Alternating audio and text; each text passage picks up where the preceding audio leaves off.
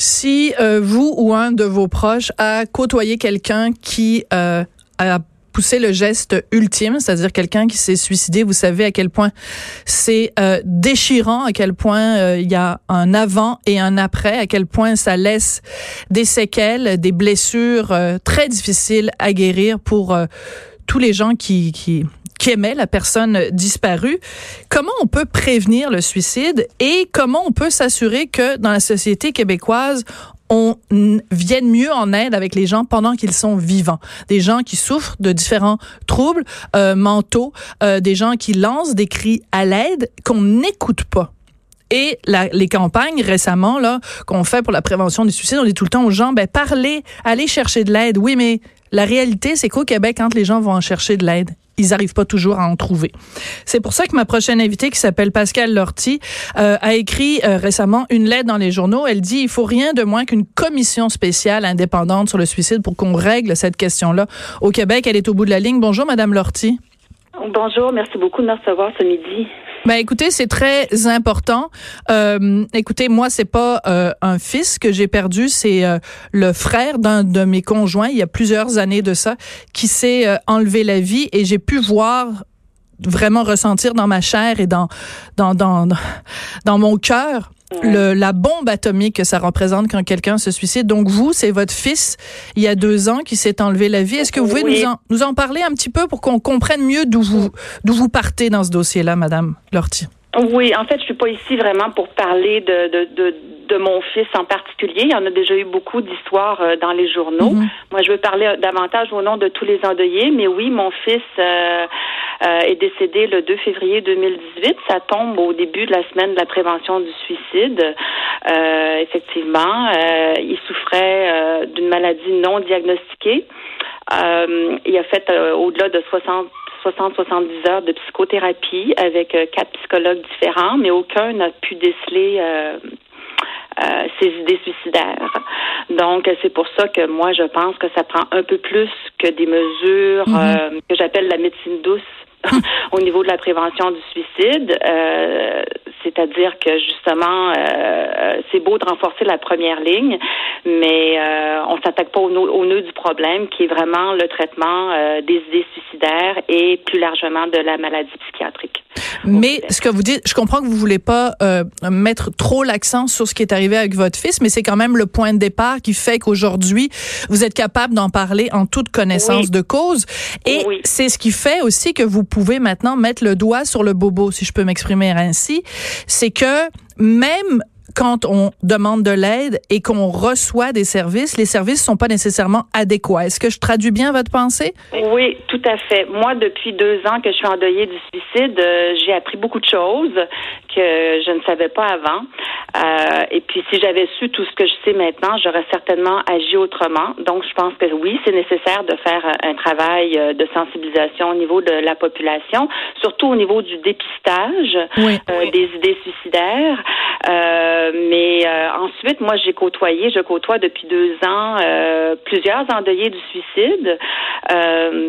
donc, le mouvement des endeuillés du suicide qui est à mhm. l'origine, l'Uni face au suicide, qui est à l'origine de la lettre demandant une commission spéciale au premier ministre. Et je me suis rendu compte, parce que moi, mon fils n'a pas été prisonnier du système de santé. Il n'a pas fait de crise, il n'a jamais allé à l'urgence et des choses comme ça. Par contre, en côtoyant, moi, toutes les histoires qu'on lit dans les journaux depuis depuis euh, un an ou deux, là, les histoires personnelles, les récits tragiques. D'ailleurs, j'applaudis le courage de ces gens-là, de ces proches Absolument. Oui. Euh, euh, eh bien, moi, je les connais tous, ces gens-là. Euh, je veux dire, j'ai toutes mm leurs histoires. Nous, à l'intérieur du mouvement des endeuillés, on a fait des recherches, euh, les études les plus récentes sur le suicide, mais aussi on a étudié les rapports de, de coroner et en préparation des forums sur la santé mentale qui ont eu lieu en 2019. On a recueilli beaucoup de témoignages d'endeuillés du suicide qui nous ont raconté leurs histoires. Et puis, moi, je trouve que ça tient pas la route de parler seulement que de prévention et en plus, là, on parle de postvention. La, la, QPS, qui est l'Association québécoise de prévention du suicide, nous parle de postvention. Je dis pas que c'est pas, pas important, mais je trouve qu'on tourne autour du pot. Alors, euh, soyez plus. Oui, je veux bien comprendre. Quand vous dites on tourne autour du pot, puis vous dites que vous, en deux ans vous avez appris beaucoup de choses et qu'aujourd'hui vous feriez les choses différemment. Est-ce qu'on peut être plus euh, concret?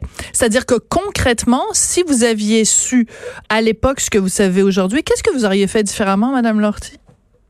Ben moi, j'aurais fait mes propres recherches d'abord, et pas seulement au Québec, mais partout. Moi, je veux dire, quand, quand notre enfant euh, a des idées suicidaires, je veux dire, on est prêt à tout. Euh. Tu sais, c'est pas, tu sais, l'argent, c'est plus une objection. Là, on va aller chercher les meilleurs soins et tout ça. Je sais que moi, après avoir entendu le récit d'autres, euh, ben, surtout des parents, mais c'est pas juste des parents, il y a des conjoints, des frères et sœurs et tout ça, que leurs proches a été pris dans les rouages du système, c'est-à-dire des crises, des hospitalisations, des, à l'urgence, des listes d'attente je le décris d'ailleurs dans ma lettre ouverte. Absolument. Euh, il y a des, des, erreurs de diagnostic. Souvent, bon, ils sont en crise. Et puis là, bon, on va euh, désamorcer la crise, mais on soigne pas le problème. Vraiment, là, c'est. Puis j'ai parlé aussi à, à, à, de très bons psychiatres aussi, et puis ils sont d'accord. En fait, euh, c'est eux, c'est un, psychiatre en particulier qui m'a inspiré beaucoup mm-hmm. dans ma lettre, qui parle de sortir les psychiatres des hôpitaux. Les psychiatres présentement sont en troisième ligne, c'est-à-dire que quand tu es en crise suicidaire,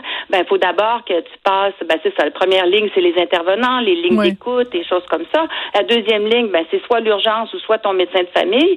Et puis ensuite, tu vas voir, le, euh, je m'excuse, mais tu as le temps de mourir bien des fois là, mm. avant de pouvoir voir un psychiatre.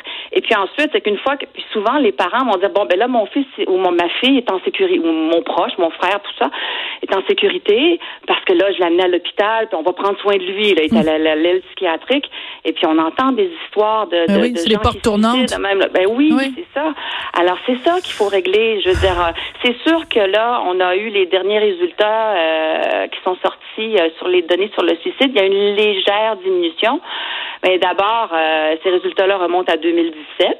Mhm. Et puis on dit qu'il y a une augmentation des hospitalisations pour tentatives de suicide. On parle de près de 4 000 hospitalisations, mais c'est 27 000 tentatives au Québec par année, grosso modo. Oui, c'est important de prendre deux secondes pour encaisser ce chiffre-là. 27 000 tentatives de suicide chaque année. Donc, je sais que dans votre lettre, ce que vous réclamez, vous et les autres personnes euh, endeuillées du suicide, vous réclamez une commission spéciale indépendante sur le suicide. Idéalement, dans un monde ben, un peu un peu à l'image de la, la, commission spéciale euh, qui a été instaurée pour euh, les droits des enfants et la Absolument. de la jeunesse. La commission Laurent. Qui doit être oui, qui bon justement le rapport va être remis en novembre 2020, je pense. Mhm. Nous la, la semaine dernière, la ministre Mécan a réitéré son intention de une nouvelle stratégie. En fait, c'est pas une nouvelle, il n'y en a pas de stratégie nationale de, de prévention du suicide présentement, mais euh, elle a réitéré son intention d'en avoir une, puis euh, ça fait l'unanimité à l'Assemblée nationale et tout ça. Puis elle dit que ça va être d'ici la fin de son mandat, donc d'ici euh, l'automne 2022. Ça donne amplement le temps de mettre sur pied une commission spéciale sur le suicide. Et je pense que c'est important, tant qu'en faire une, de bien faire les choses et puis pour pas répéter les mêmes erreurs parce que pour l'instant on fait juste on peut pas espérer euh, de faire toujours la même chose et d'obtenir des résultats différents. Bien sûr, puis on peut même oui, on ne peut pas non plus simplement mettre un pansement. Là. C'est un problème qui est beaucoup plus grave. Exactement. Ça se guérit pas juste avec des médecines douces. C'est comme un cancer. Un cancer, c'est bien si tu, tu améliores ton, ton, ton, ton, tu fais de l'exercice, tu améliores ton alimentation et tout ça, mais si tu fais pas de, de chimio ou de radiothérapie, on s'entend que tu hmm. diminues tes chances. Mais c'est la même chose. Et puis, nous, on est d'avis aussi, ben, c'est pour ça que ça prend une commission. Les solutions, on les a pas, mais on voit des lacunes. Oui nous, qui ne sont pas adressés présentement dans la, dans la semaine de prévention du suicide, par exemple. On fait juste... Euh, oui, on dit juste euh, appeler et puis euh, parler dans votre lettre, vous faites une liste.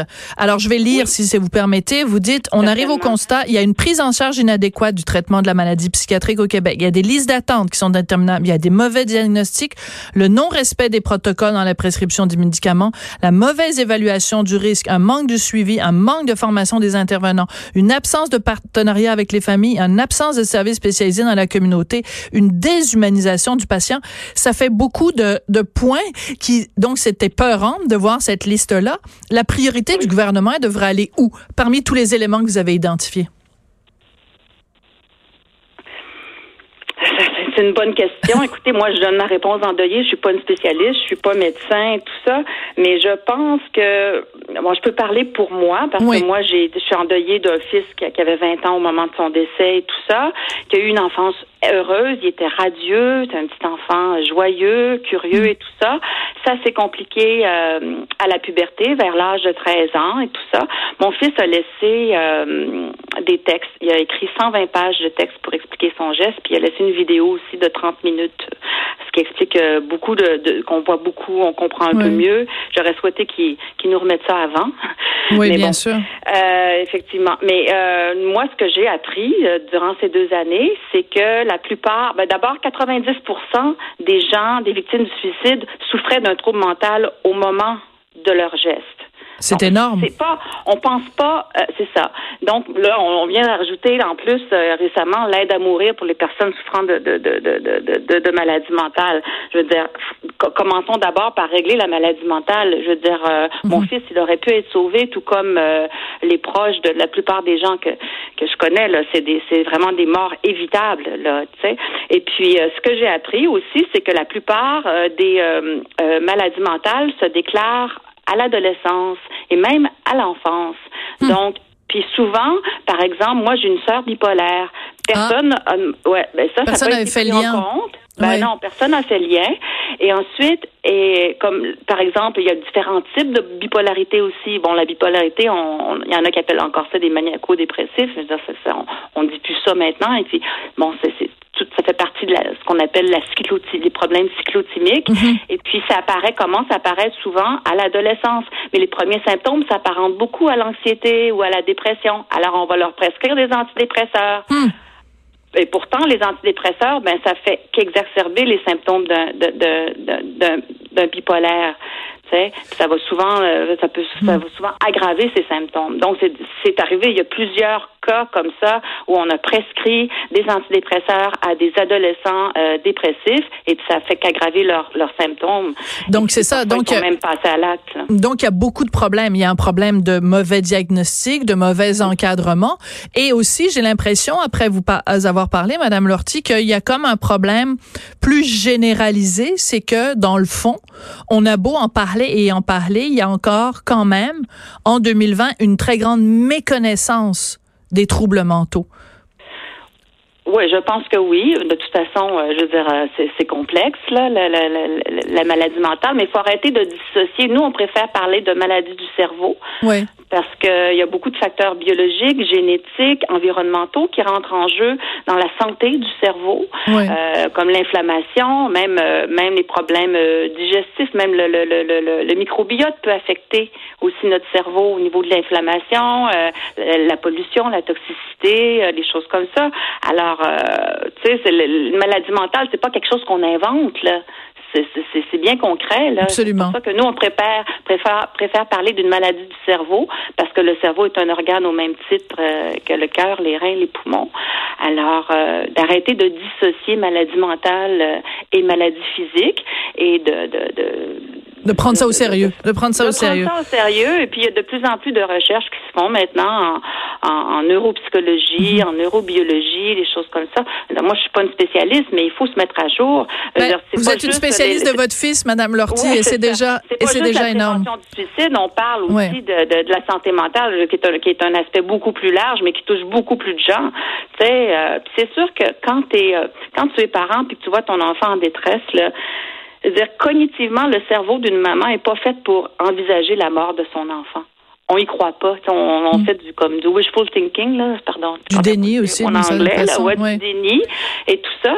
Alors que, euh, alors donc, mais mais mais il y a plein de, de, de il y a trois suicides par jour. Tu sais. Nous, le mouvement des endeuillés pour du suicide, des endeuillés du suicide, unis face au suicide, euh, on est là malheureusement pour rester, et on va être en pleine croissance parce qu'avec trois trois suicides par jour, ça en fait des endeuillés. Ça, c'est la première fois que, que, que des endeuillés se regroupent maintenant pour justement euh, mettre nos efforts en commun pour faire avancer les choses. Et on espère que vous allez être entendu. On espère que ben, là, vous allez être entendu. Donc vous réclamez rien de moins qu'une commission spéciale indépendante sur le suicide. Pascal Lortie, merci beaucoup. Puis encore une fois, toutes mes pensées, toute ma bienveillance envers vous. ça doit être le pire cauchemar qu'un parent peut mm. vivre de perdre son enfant comme ben, ça. Merci, Donc, merci, merci infiniment. Merci d'avoir pris le temps de venir euh, nous en parler. Je sais que c'est pas toujours facile de, de retourner comme ça euh, dans la plaie qui est encore euh, qui est encore vive, mais c'est c'est. Ben, vous nous comprenez bien.